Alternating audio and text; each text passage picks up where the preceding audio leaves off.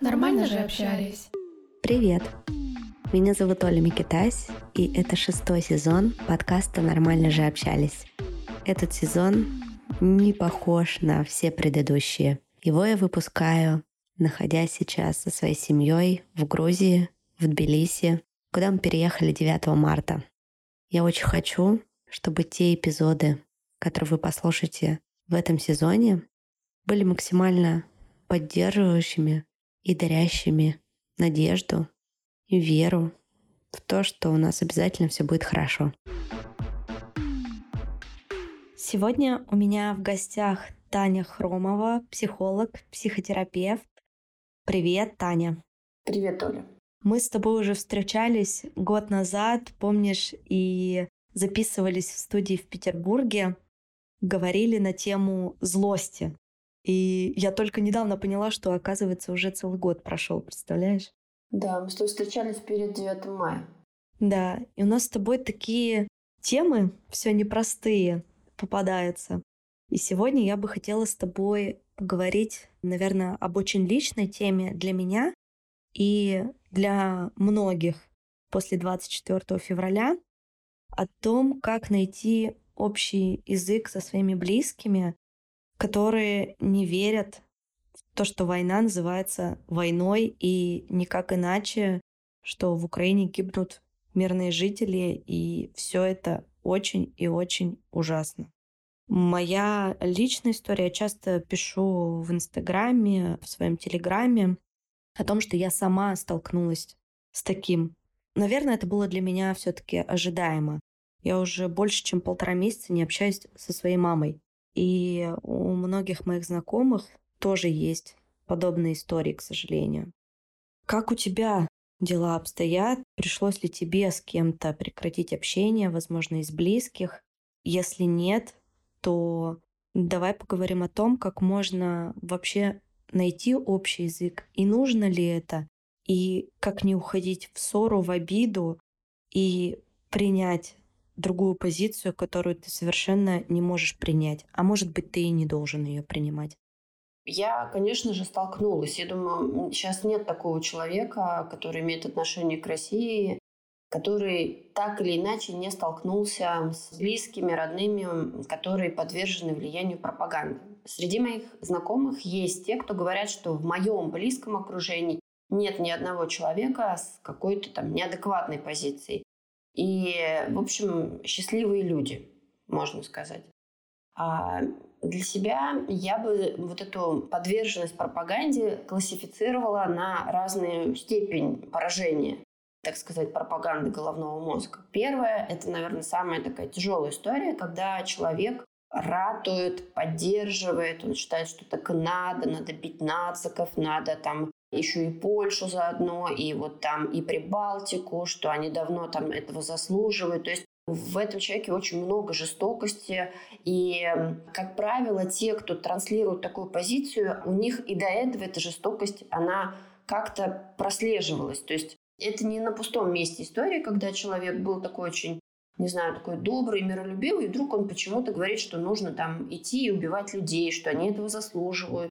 Ну, то есть э, это такая очень тяжелая форма пропаганды, которая наложена на личностную организацию человека. Вторая история, я бы назвала ее геополитическая. Это те люди, которые считают, что они очень круто разбираются в геополитике, они знают подлетное время ракеты, что там вот НАТО расширяется, не расширяется. И они, ну, как правило, говорят, да, война это плохо, но у нас не было выбора. Нас вынудили. То есть это такое насилие, когда, ну, она сама виновата. Угу, да, поняла. Если бы не они, то они нас, да, вот эта фраза да, можно да, сюда да. отнести. Ну, то есть пришлось защищаться, приш... ну, это вынужденная мера, ну, мы ничего не могли сделать. Вот, это следующая группа. Как правило, у этих людей очень высокий уровень тревожности. В прошлом они сами переживали насилие в разных видах. Ну, то есть, по сути, это паранойя такая, она упакована в очень высокий уровень тревоги.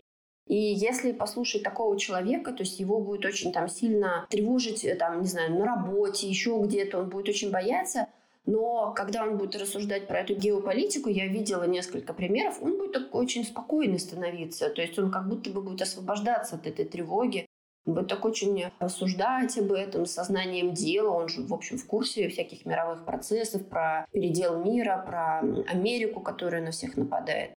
Следующая группа людей — это будут люди, которые в целом против войны, но они будут думать, что это все Украина.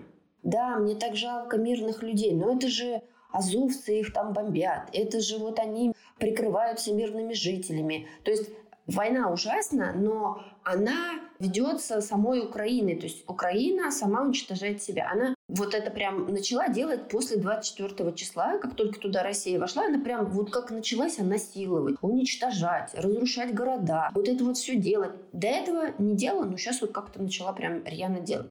То есть у этих людей тоже очень высокий уровень тревоги.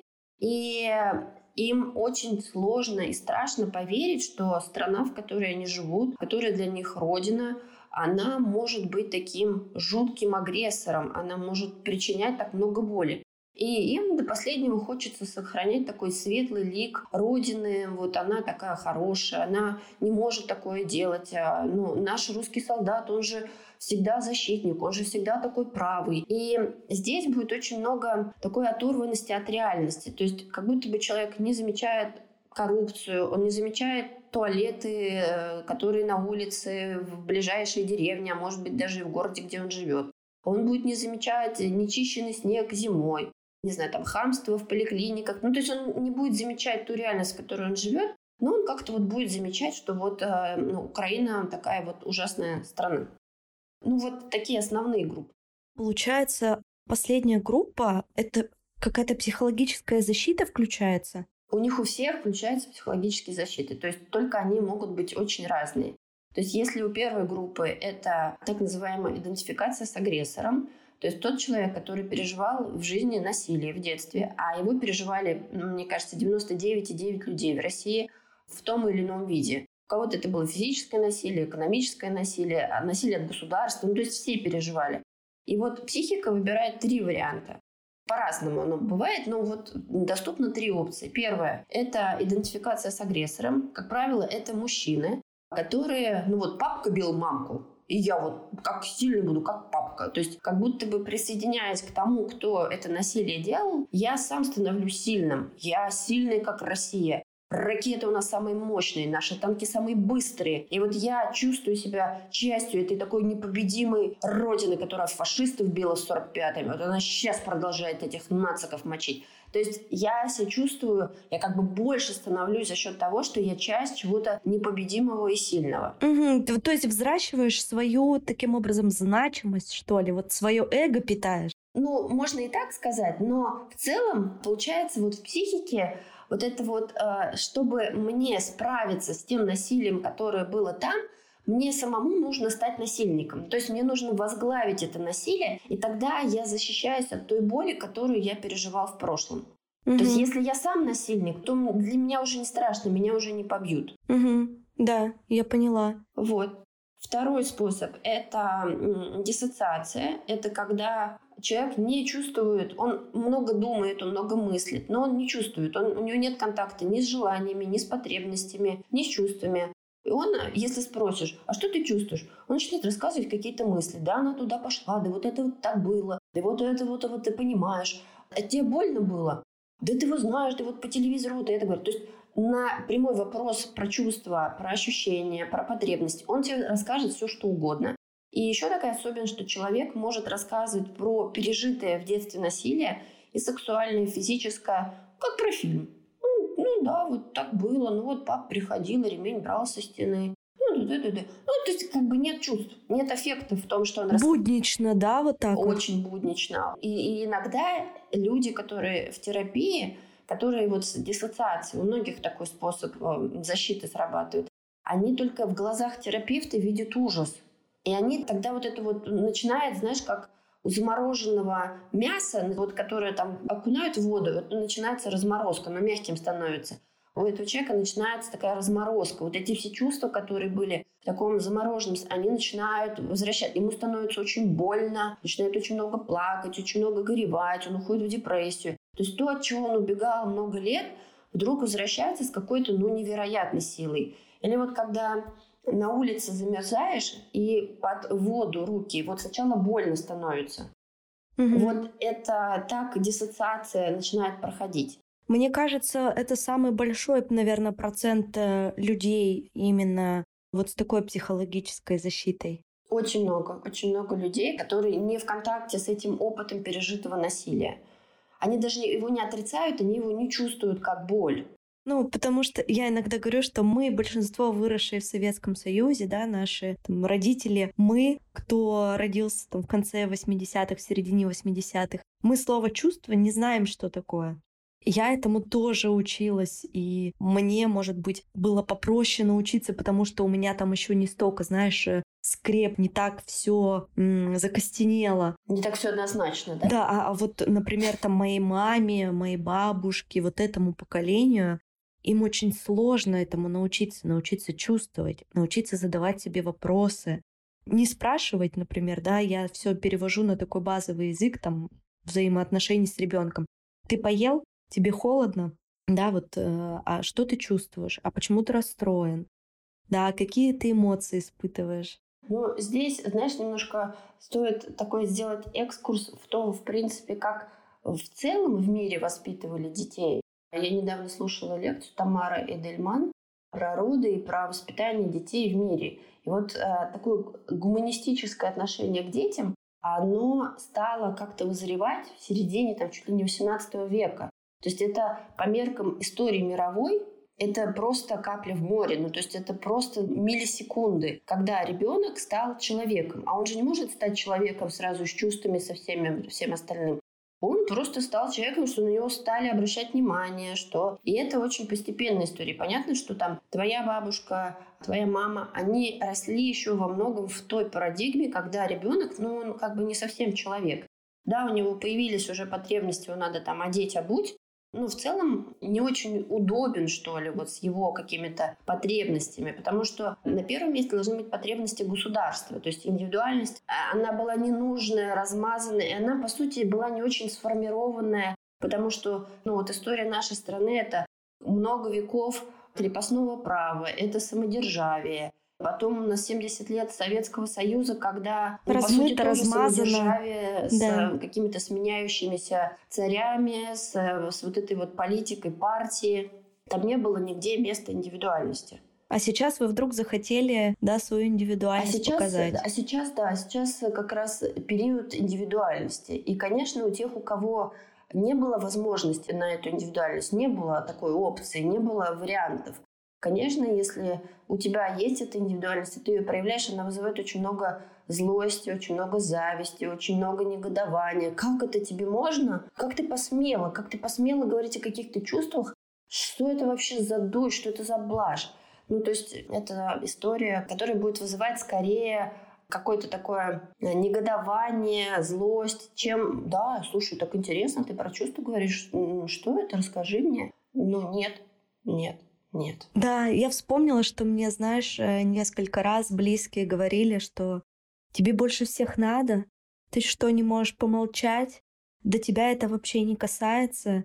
Вот э, э, сидишь на своем Урале, там, в середине России, никто тебя не трогает, вот и сиди молча и не дергайся. А я пыталась им объяснить, что я уже не могу молчать, что это против просто вообще всего, против моей природы. Ну, по сути, мы и уехали именно поэтому, потому что я не хочу подвергать а, себя и своих детей опасности и, знаешь, ставить на черное, ставить на красное. Сегодня за мной придут или не придут, и ждать все время вот этого. И молчать при этом, и разрушать себя. Я тебя понимаю. Я да. тебя понимаю. А Очень для хорошо, них, да. то есть абсолютно, ну, а что такого? Ты что, не можешь помолчать? Да они там без тебя разберутся.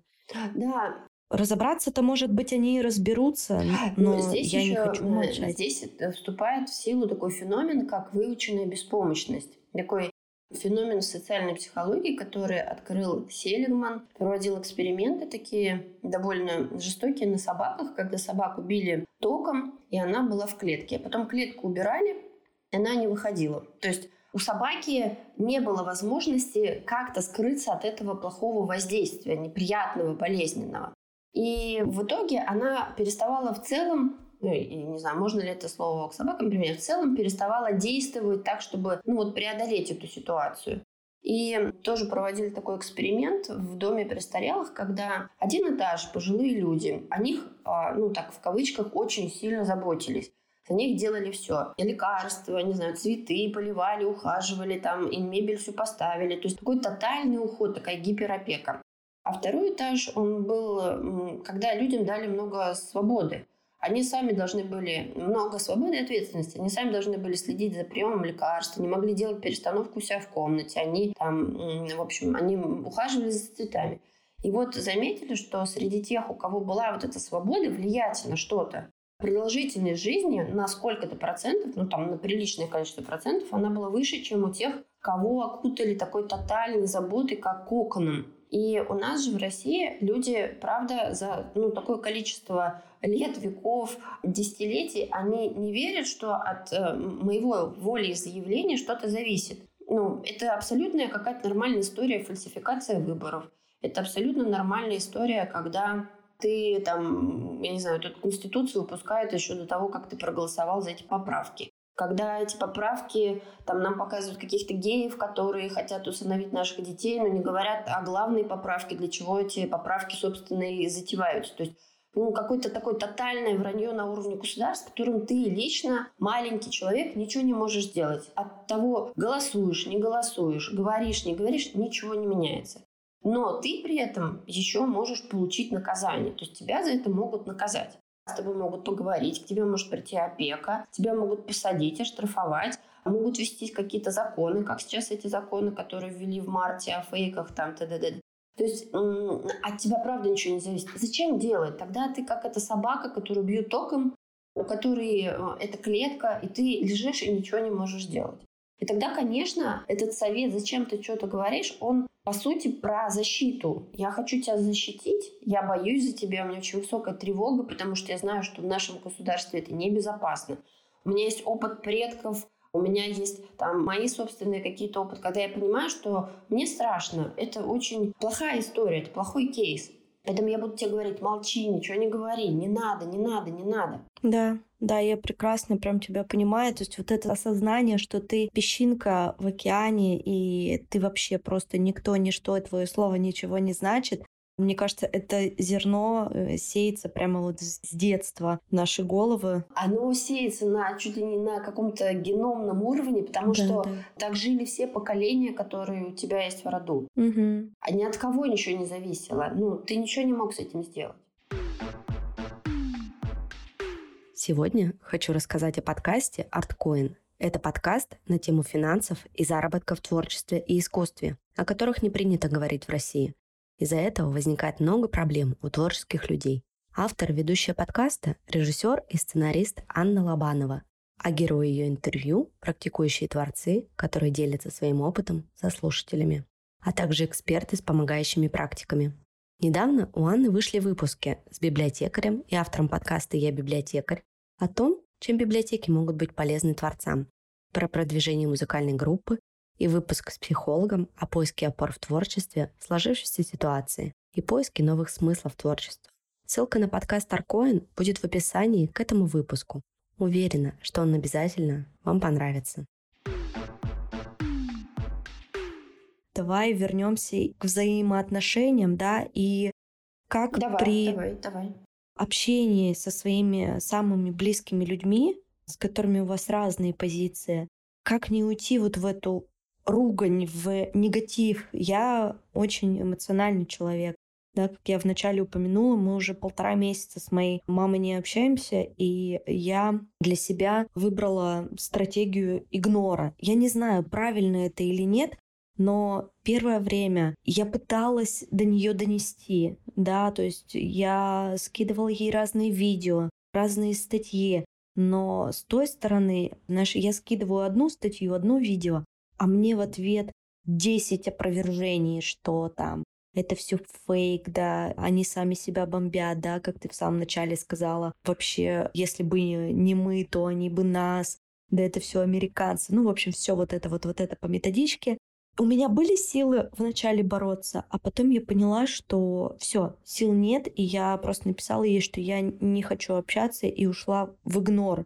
Да, кто-то продолжает, кто-то продолжает ругань, но таких все меньше и меньше становится, да. Ну, то есть не ругань даже, а вот как-то пытается достучаться, но просто это все в ругань превращается. Кто-то уходит в игнор. Вот с точки зрения психологии, ты как психолог можешь мне сказать, понятно, что тут правильно, неправильно, нет такого, но насколько не знаю, я, может быть, хорошо поступила, да, или мне нужно было продолжать все-таки бороться, или после этого игнора он меня разрушает. Видишь, я даже говорю об этом, и я, конечно, переживаю, что по сути, с одним из самых близких э, моих людей мы не общаемся из этого, из-за этого. Но я понимаю, что я не могу это принять, я не могу принять эту позицию. Во-первых, что я хочу сказать. Когда война, военные действия, даже если они не ведутся на территории нашей страны, но наша страна их ведет, у нас есть много знакомых, кого-то много родных в Украине, то есть такая личная история. Мы все регрессируем, и мы в каком-то смысле скатываемся до каких-то базовых настроек. Ну, то есть мы как бы психологически становимся очень маленькими. И если, не знаю, переживала ли ты в детстве насилие, била ли тебя твоя мама или каким-то другим образом она это делала, то сейчас, когда твоя мама говорит, это они заслужили, так им и надо, они бы на нас напали, по сути, она говорит тебе, Оля, ты заслужила, что я била тебя в детстве, ты была плохой девочкой, и тебя надо было пороть еще больше, надо было больше там тебя наказывать. И ты в ее словах слышишь не про Украину, а ты слышишь про тебя лично, про то, что то насилие, которое переживала ты, это была правильная история. Нам всем тем, кто переживал насилие, я тешусь такой мыслью, хотелось бы репарации. То есть нам бы хотелось, чтобы родитель сказал, который бил или унижал, сказал, да, ребенок, я так делал. И я был ужасно неправ, я был не в ресурсе, я был ужасным родителем, я ни хрена не понимал. Мне тебя очень жалко, и я э, прошу у тебя за это прощения. И насилие это ужасно, это неправильно. Но когда вот идет оправдание вот этого насилия, да, то есть, ну, это, ну, ты как, ну, как, а как с тобой еще можно было? Ты вообще не понимаешь. То тогда вот эти слова в адрес Украины, которая сейчас переживает вот это ужасное насилие со стороны России, они про каждого из нас, про то, что мы заслужили это насилие, когда нас самих били. Так, вторая часть, как говорить об этом. Я думаю, что есть те, с кем, как бы это ужасно не звучало, говорить бесполезно. Ну, то есть вот будет какая-то такая, ну, вот жестко так работают эти защиты, да, вот та же идентификация с агрессором, что как бы ты ни старалась, ты, ну, ничего не сделаешь человеком. Ну, то есть ты никак его не переубедишь, ты здесь бессильна, да, то здесь вот, ну, прям надо расписаться в собственном бессилии, признать это бессилие. Почему мы злимся, почему мы хотим докричаться? Потому что бессилие для ребенка, которого бьют, невыносимо. Ты ничего не можешь сделать. А когда я злюсь, Злость — это энергия. Она дает мне возможность как-то с этим справиться. То есть, когда я злюсь, я на этом адреналине верю, что я поменяю мнение, да, то есть я верю, что я как бы сильнее. И очень сложно признать это бессилие, что, например, мой дядя, это я сейчас про себя говорю, которому 74 года, который говорит, что надо было еще там в 50 каком-то году там всех бомбить, чтобы они это заслужили. Я бессильна, я ничего не смогу сделать. Есть э, те, кто ну, абсолютно точно, когда мы ругаемся и когда мы там доказываем, мы вызываем сопротивление. Это очень естественно, что мы ругаемся. Это очень понятная история. Но вот, знаешь, как бы стратегически это такая плохая история, потому что от того, кто кричит, кто там, ну, как-то активно так внедряется, от того хочется защититься. То есть вот это вот забрасывание тебя там 10 опровержений – это такая естественная реакция, когда тебе говорят, ты не прав. Да почему я не прав? Я хочу быть правым. Да-да-да-да-да-да. Вот. И если нам на эту ситуацию посмотреть с точки зрения там, нашего внутреннего ребенка, внутреннего родителя, внутреннего взрослого, да? когда нам мама или папа говорят, Украина заслужила насилие, что чувствует наш внутренний ребенок? Он вопит, орет, ему ужасно больно. Вся вот та боль, которая была в прошлом, она оживает, она вдруг становится очень такой реальной очень понятно то, что там происходит вот как бы на уровне чувств. И это именно ребенок орет на маму и говорит, мама, это ужасно, ты должна передумать, ты должна там поменять свою точку зрения. Есть наш внутренний взрослый и наш внутренний родитель. И вот здесь хорошо бы действовать с точки зрения такого взрослого. У Каца Максима есть на его канале ролик, где он прям пошагово описывает этот алгоритм, как общаться. Этот ролик, он параллелит с тем, как работать с людьми э, в процессе предвыборной кампании. Что вот есть те, с кем надо работать, есть те, с кем там в первую очередь надо работать, с кем не надо работать.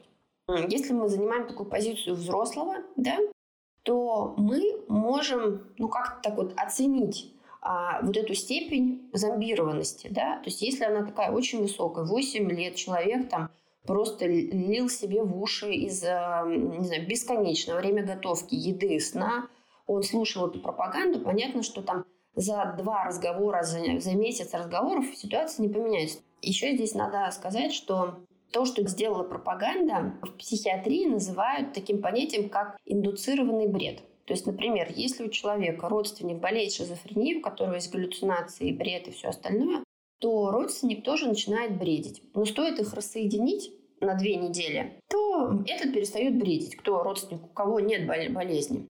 Вот если выключить телевизор на две недели, ну, не знаю, отправить маму на дачу, где нет ни спутниковой тарелки, ни телевизора. Мама без телевизора. Мама станет за две недели другим человеком. Если мама остается в этом поле, а Соловьев, Скобеева, не знаю кто там еще, они уже просто как родные люди, они же как родственники, уже с ними ты ешь, спишь и все остальное. Понятно, что тогда ты как бы вот, ну, родных людей обсираешь, понимаешь, когда ты с этими аргументами. Здесь э, такую нужно занять позицию стратегическую, там, изолировать от телевизора и развивать критическое мышление. То есть задавать вопрос, а расскажи, пожалуйста, как ты пришел к этой информации? То есть занять такую, знаешь, позицию, как вот, э, когда у тебя же дети проходили вот этот возраст почемучек, когда они задают эти вопросы. Ты До еще, сих пор проходит. отнестись к этому родитель. Вот, тебе понятно, ты тренированный человек. Там спросить, вот мама говорит, вот они будут бомбить. Да, расскажи, мама, как ты к этой информации пришла? Как ты вот это обнаружила? Попробовать поговорить, поисследовать, как у человека это критическое мышление работает. Но потому что же ты, когда предлагаешь какие-то факты, ты предлагаешь их с точки зрения, там, не знаю, независимых СМИ, критического мышления. И ты как бы априори же рассчитываешь, что мама тоже обладает критическим мышлением, и она также хочет получать какую-то правду. Но природа людей иррациональна и нелогична. Ты как бы хочешь логики. Ну вот, смотри, убивать людей – это плохо. А тебе говорят, ну как плохо? Ну, хорошо. То есть там нет логики. Здесь, если ты будешь заниматься вот этим исследованием, как у нее это внутри устроено, а, как психотерапевт, да, такой, ты, получается, это, э, вот это напряжение, вот это сопротивление тебе снимаешь, и через какое-то время ты можешь, ну, как бы развивая в ней это критическое мышление постепенно, туда сажать вот эти такие благие плоды что угу. там вот это вот так, вот это вот так, вот это вот так, вот это вот так. Но это длинная работа, то есть это такая работа в очень долгую.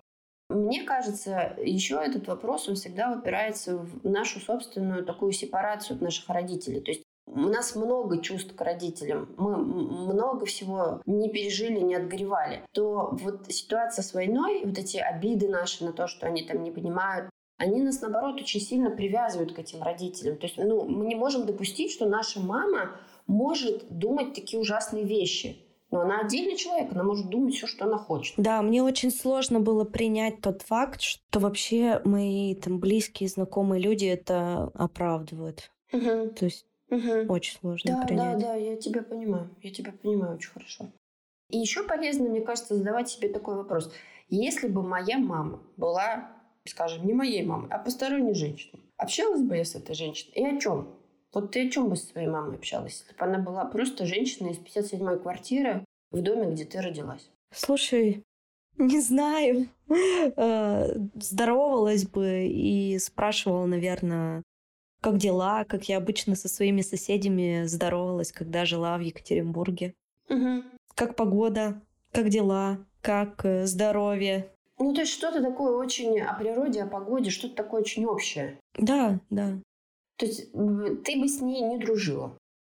Не дружила, нет. Не я дружила. даже, знаешь, э, я еще заметила, что вот даже отношения там а, с моей мамой, с моими родителями, они прошли такую достаточно большую трансформацию за последние несколько лет. И вот именно конкретно там с мамой, да, с которой мы сейчас не общаемся, у нас были отношения поскольку постольку.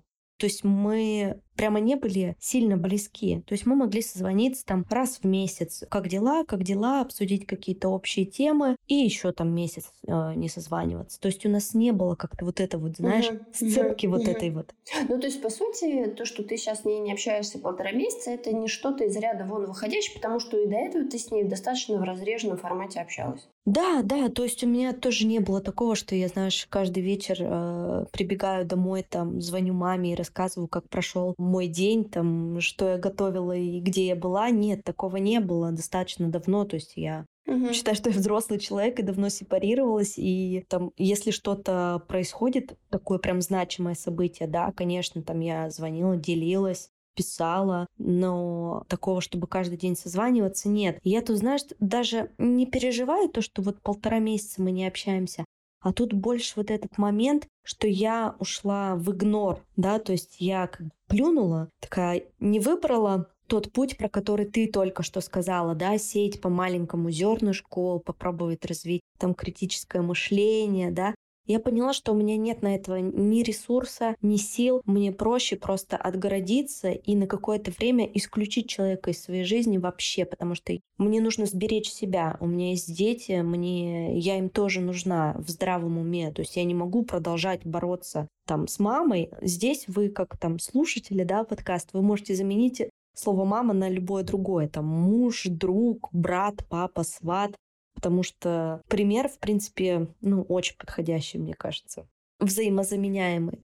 Тут именно меня беспокоит то, что я выбрала вот такой путь, но с другой стороны, я сама, да, видишь, сама с собой разговариваю и оправдываю себя, что вроде как бы он мне помог сохранить меня и помог мне не распыляться и дальше в этот негатив угу, не уходить. Угу. Но здесь, знаешь, как будто бы, я могу ошибаться, как будто бы такая звучит у тебя вина за то, что ты не позаботилась о маме. И как будто бы вот эта тема заботы о маме, она была такой очень привычной, но в какой-то момент ты так от этого устала обслуживать мамины потребности, что сейчас какое-то развитие критического мышления в твоей маме, это еще раз вот поиграть в маму для мамы а, а совершенно нет никаких сил, есть своих двое детей, и есть своя непростая жизнь в другой стране. Есть большое количество проблем, с которыми там, с теми же картами, оплатами и все остальное, которые приходится решать что у 60 точно не до того, чтобы тащить на себе маму, которая, собственно, взрослая и может разобраться своими проблемами сама. Да, да. Но с другой стороны, маленький, знаешь, такой какой-то червячок в моей голове говорит, ну, может, надо было еще постучать, ну, может быть, я могла бы достучаться. Слушай, но а так вот, если прям руку на сердце положить, вот как ты думаешь, вот твоя мама, вот у нее вот эта пропаганда головного мозга, она сильная? Думаю, очень сильная. Ты знаешь, я помню, вспоминаю, когда я жила еще с родителями, у нас телевизор просто не выключался, вообще не выключался дома. Ну тогда, тогда это тот вариант, где признать бессилие, что ну вот я сделала все, что я могла в той форме, которая была в тот mm-hmm. момент мне доступна. На другую форму я недоступна. Mm-hmm. Я попробовала. Еще здесь такой важный момент, что это я тоже там в разных источниках встречала, что больше всего есть шансы на то, что поменяют мнение те, для кого отношения с тобой значимы. То есть, например, вот мама, mm. она прям, ну, ей ты очень важна. Вот ей так твои дети важны. Вот ей так ваши отношения важны, что вот это окажется более важным в системе ценностей, и тогда я готова к тебе прислушаться. Но если и это же тоже очень болезненный момент. Если оказывается, что я для своей мамы не очень-то и важна, ну вот не случилось у нее такого, знаешь, что ребенок это какая-то прям супер важность, ценность в моей жизни. Ну, ребенок и ребенок, вырос и вырос, уехал и уехал. У меня таких три ребенка, что мне теперь, да? Да, у меня таких три ребенка. Что мне теперь застрелить? Что, что мне телевизор что теперь не слушать из-за этих детей, которые вот там сидят и сидят и мне что-то там рассказывают? Вот, если мама такой человек или родственник, когда человеку вот он готов из штанов выпрыгивать, но только оставаться правым, он никогда не признает свою неправоту. Вот у меня папа такой был, он всегда говорил, даже если я не прав, я все равно прав. И у нас ведь эта ценность транслируется на уровне государства. Сколько у нас было? У нас были Курски, у нас были Беслан, у нас были теракты, у нас были Нордосты, когда люди погибли там из-за этого газа. Были вот эти вишни. Гибло огромное количество людей. Наше государство ни разу не сказало, люди, простите нас, мы были неправы. Это наша ошибка. Ну, то есть вот эта позиция непризнания ошибок, она на каком-то масштабе, вот, ну, такая, знаешь, государственная ценность, не признавать свою неправоту, все время быть правым. Что бы я ни сделал, какие бы ошибки я ни... Я все время прав. И с этой позиции тоже спорить очень сложно. То есть это же человеку, правда, должно быть офигеть, как важно отношение с тобой, чтобы он сказал, слушай, ребенок, я был неправ. Это сложно. Особенно, если человек никогда так не жил. Не жили богато, ничего и начинать. Не извинялись никогда, ничего и начинать. Правда ведь? Да. Мы терпели, вы потерпите, ничего страшного. Угу. Ну, да. да. Это на самом деле это очень, очень, очень страшно. И я даже не представляю, что когда-нибудь такое возможно, что это поколение наших родителей скажет, что мы были неправы, да, простите нас, что мы вас не слушали, что мы к вам не прислушались что мы не посмотрели на ситуацию под другим углом. Да, но здесь да. ну, яйца курицу не учат, понимаешь? Они не признают это, да, да, да. Ну, потому что им очень хочется вот этой правоты. Им не хочется свою боль смотреть. Это ну, большая работа для мозга, для психики. Менять картину мира. Это очень сложно делать. Даже на уровне нейронных связей это очень сложно делать. То есть я когда-то такую статью читала, что человек, который вот один и тот же маршрут, одни и те же рецепты еды, одни и те же какие-то проблемы, у него эксплуатируются одни и те же нейронные связи. То есть у него мозг как бы тот, который заточен под, э, не знаю, адаптацию, изменения, там, поэтому человек самый там живучий мозг э, становится ну, таким очень закостенелым. То есть вот эти нейронные связи новые не строятся, а старые вот какие-то там несколько, я не знаю, там сотен, десятков тысяч, они эксплуатируются и уже прям борозды такие. Поэтому, конечно, такому человеку, ну, как бы ты ни старался, ты не бог, ты ничего не сможешь сделать.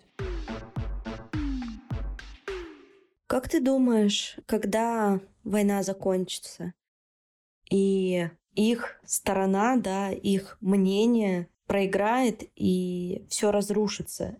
И они, они увидят правду, они увидят, что их обманывали. Я думаю, что я как раз вчера вот смотрела про то, как фашистская Германия жила после войны, что там было огромное количество самоубийств, что они не могли принять вообще тот факт, что вот этот мир, да, в который они верили, в котором они жили, вот эта вот иллюзия, что она разрушилась, и все, и система сломалась. Да, такое было еще после развала Советского Союза. Очень многие были разочарованы и разбиты. Как ты думаешь, будет ли сейчас такое с ними? И как мы можем им помочь? Я чувствую в себе, да, что во мне очень много любви. И несмотря на то, что они сейчас оправдывают все это, да, и так вот все происходит, я, наверное, готова буду это принять и не знаю, вот знаешь, как такими теплыми какими-то объятиями объять и по голове погладить и сказать, что я понимаю, что ты ошибся, я тебя прощаю. Но готовы ли они будут принять это прощение и как они вообще с этим будут жить, я, я просто не представляю. Я пока надежд на то, что будет вот эта какая-то репарация, что будет э, какой-то изменен вот этот порядок вещей, у меня нет. Я в первые дни думала, что это, знаешь, там, я была такая наивная, я думала, что сейчас люди встанут, миллионы выйдут на улицы, что вот это будет и просто вот, ну как такое вообще возможно?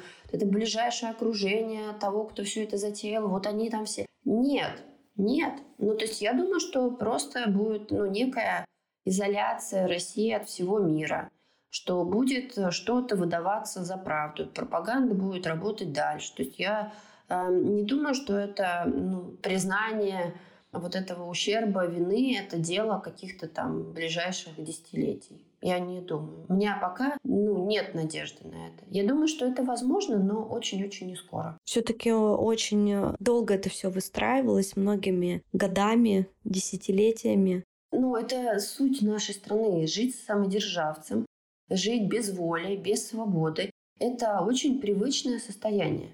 Ну, есть, конечно же, какой-то процент людей, и он, наверное, уже не такой маленький. Те, кто видел мир, те, у кому важна свобода, те, у кого есть критическое мышление, те, у кого есть гуманистические ценности. Им сейчас невыносимо. Остальным нормально. Ну, то есть им невыносимо.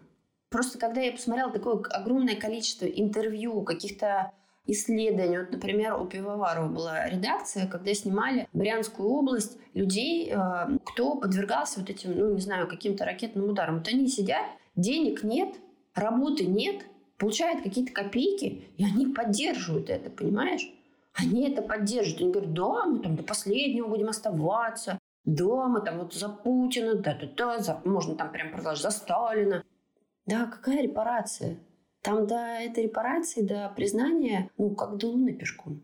Но при этом надо сказать, что за то время, что идет война, я слышала несколько таких каких-то, знаешь, ну, типа чудесных исцелений. То есть человек поддерживал, поддерживал, потом раз и прозрел. Когда уже, казалось бы, там первый месяц прошел, уже все с какой-то позиции определились, кто-то вот, ну, как-то вот как-то доходит, прозревает. Но огромное количество людей они не видят, не слышат, не хотят знать. Они ну, вот, хотят жить с вот этим ощущением, что да, была какая-то угроза, предотвратили, государство у нас сильное, все у нас хорошо. Я, знаешь, еще думала о каком моменте, что может что-то измениться в как бы видении, в их осознании вообще на ситуации, если на нашей территории начнется война. Ну, понимаешь, тут так защиты работают, что они скажут, ну, ну, ну вот, ну, ну вот же она ж начала, ну вот же они ж напали, ну вот мы ждали же, ну вот же напали. То есть, понимаешь, тут белое, черное, черное, белое, правое, неправое. То есть это же не про логику. Мне одна подписчица написала, когда холодильник будет пустой, тогда типа мозги включатся. Ну нет, ну скажешь же, что Америка виновата. Да, Байден купил весь последний хлеб в булочной да, около дома. И прокладки. Да-да-да. Ну, то есть нет, ну, здесь это не про логику. Ну вот на территории, получается, Брянской же, да, было. И Белгородская и Брянская, они близко к границе с Украиной. Вот у Пивоварова была про программа, где он приезжали, они, значит, интервью брали. Там один парень из э, Питера, у которого мама там, и то у него там что-то такое все поддерживают. Один мужик какой-то ходил по городу и говорил, как здесь там ужасно жить, какой он там этот город убогий. Но все остальные поддерживают, и нормально. Даже если их бомбят, они считают, что все, ну вот как бы вот правильно. Все правильно начали спецоперацию. В общем, э, предлагаю нам с тобой сделать итог небольшой и, может быть, какое-то дать поддерживающее упражнение или что-нибудь такое. Пропаганда — это сила.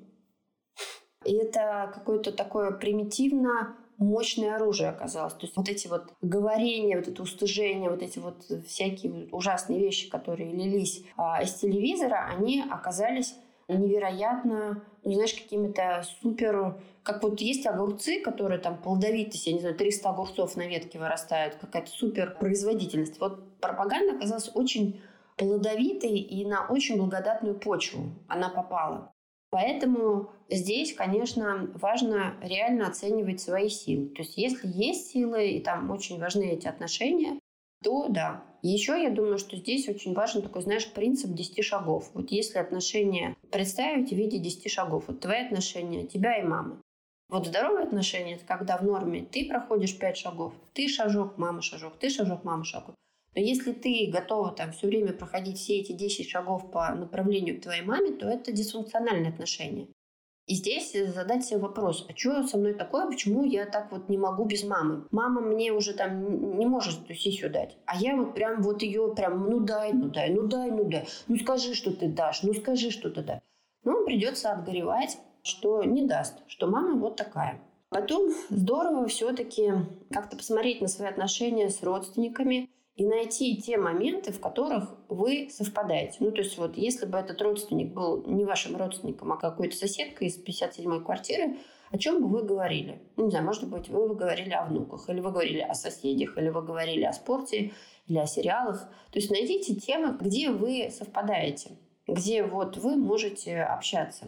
И есть такая 12-шаговая программа, я в нее долго ходила, больше, наверное, 4 лет ходила.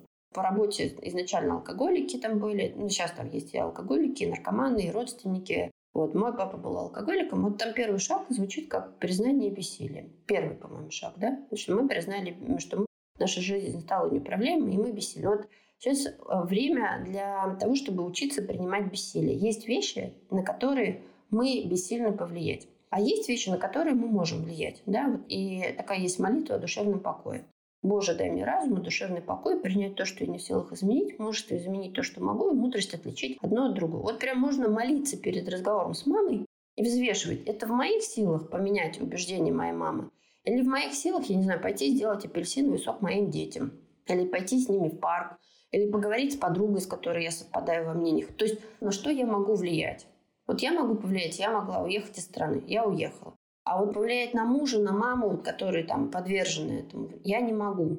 Вот когда ты отделяешь то, на что ты можешь влиять, от того, на что ты не можешь влиять, приходит какое-то невероятное облегчение. Потому что ну, ты как бы со скалой с какой-то перестаешь бороться. Но есть вещи, маленькие шаги, где ты можешь влиять.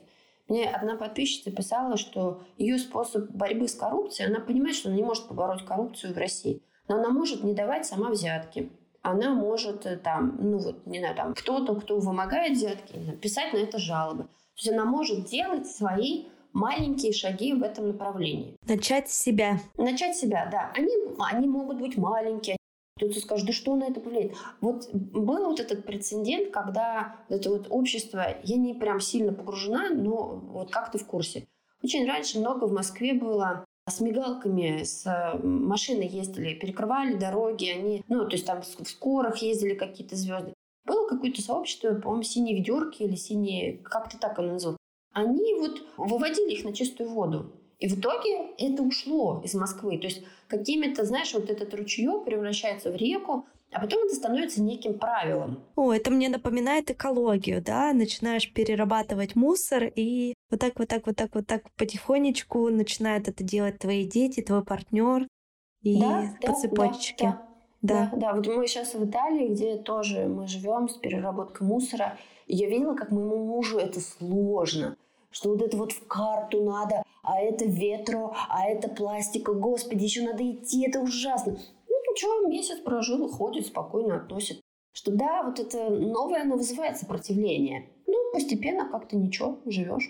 Да, и заражаешь этим других. Да, это становится из внешней нормы, становится внутренней нормой. Да. То есть, когда ты это делаешь не потому, что тебя там оштрафуют, а просто тебе так нормально жить. Тебе нормально жить, когда ты можешь там повлиять на свой вот этот уровень мусора что ты повлияешь, кто-то повлияет, соседи повлияют.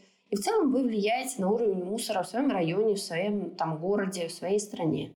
Это да. Да. Начинай с себя, потом со своего микромира, да, со своей микросемьи, детей, партнера, и дальше, дальше, больше, больше. И мне кажется, это с нашей темой тоже напрямую созвучно. Кстати, знаешь, у меня был момент, когда я даже не помню, почему я стала, у меня собака в Москве была, и она там сейчас живет у моей мамы. Я стала ходить а, с пакетиком, убирать ее какашки на улице. И этого никто не делал. То есть этого не делал мой муж, это не делала моя мама. А потом как-то включился мой муж, и я потом приезжаю в Калугу и балдеваю, что моя мама ходит с пакетиками, она убирает. То есть никто там во дворе этого не делает. Там в Калуге, но ну, это абсолютно нормально, что собаки какают, где попало. А она это делает.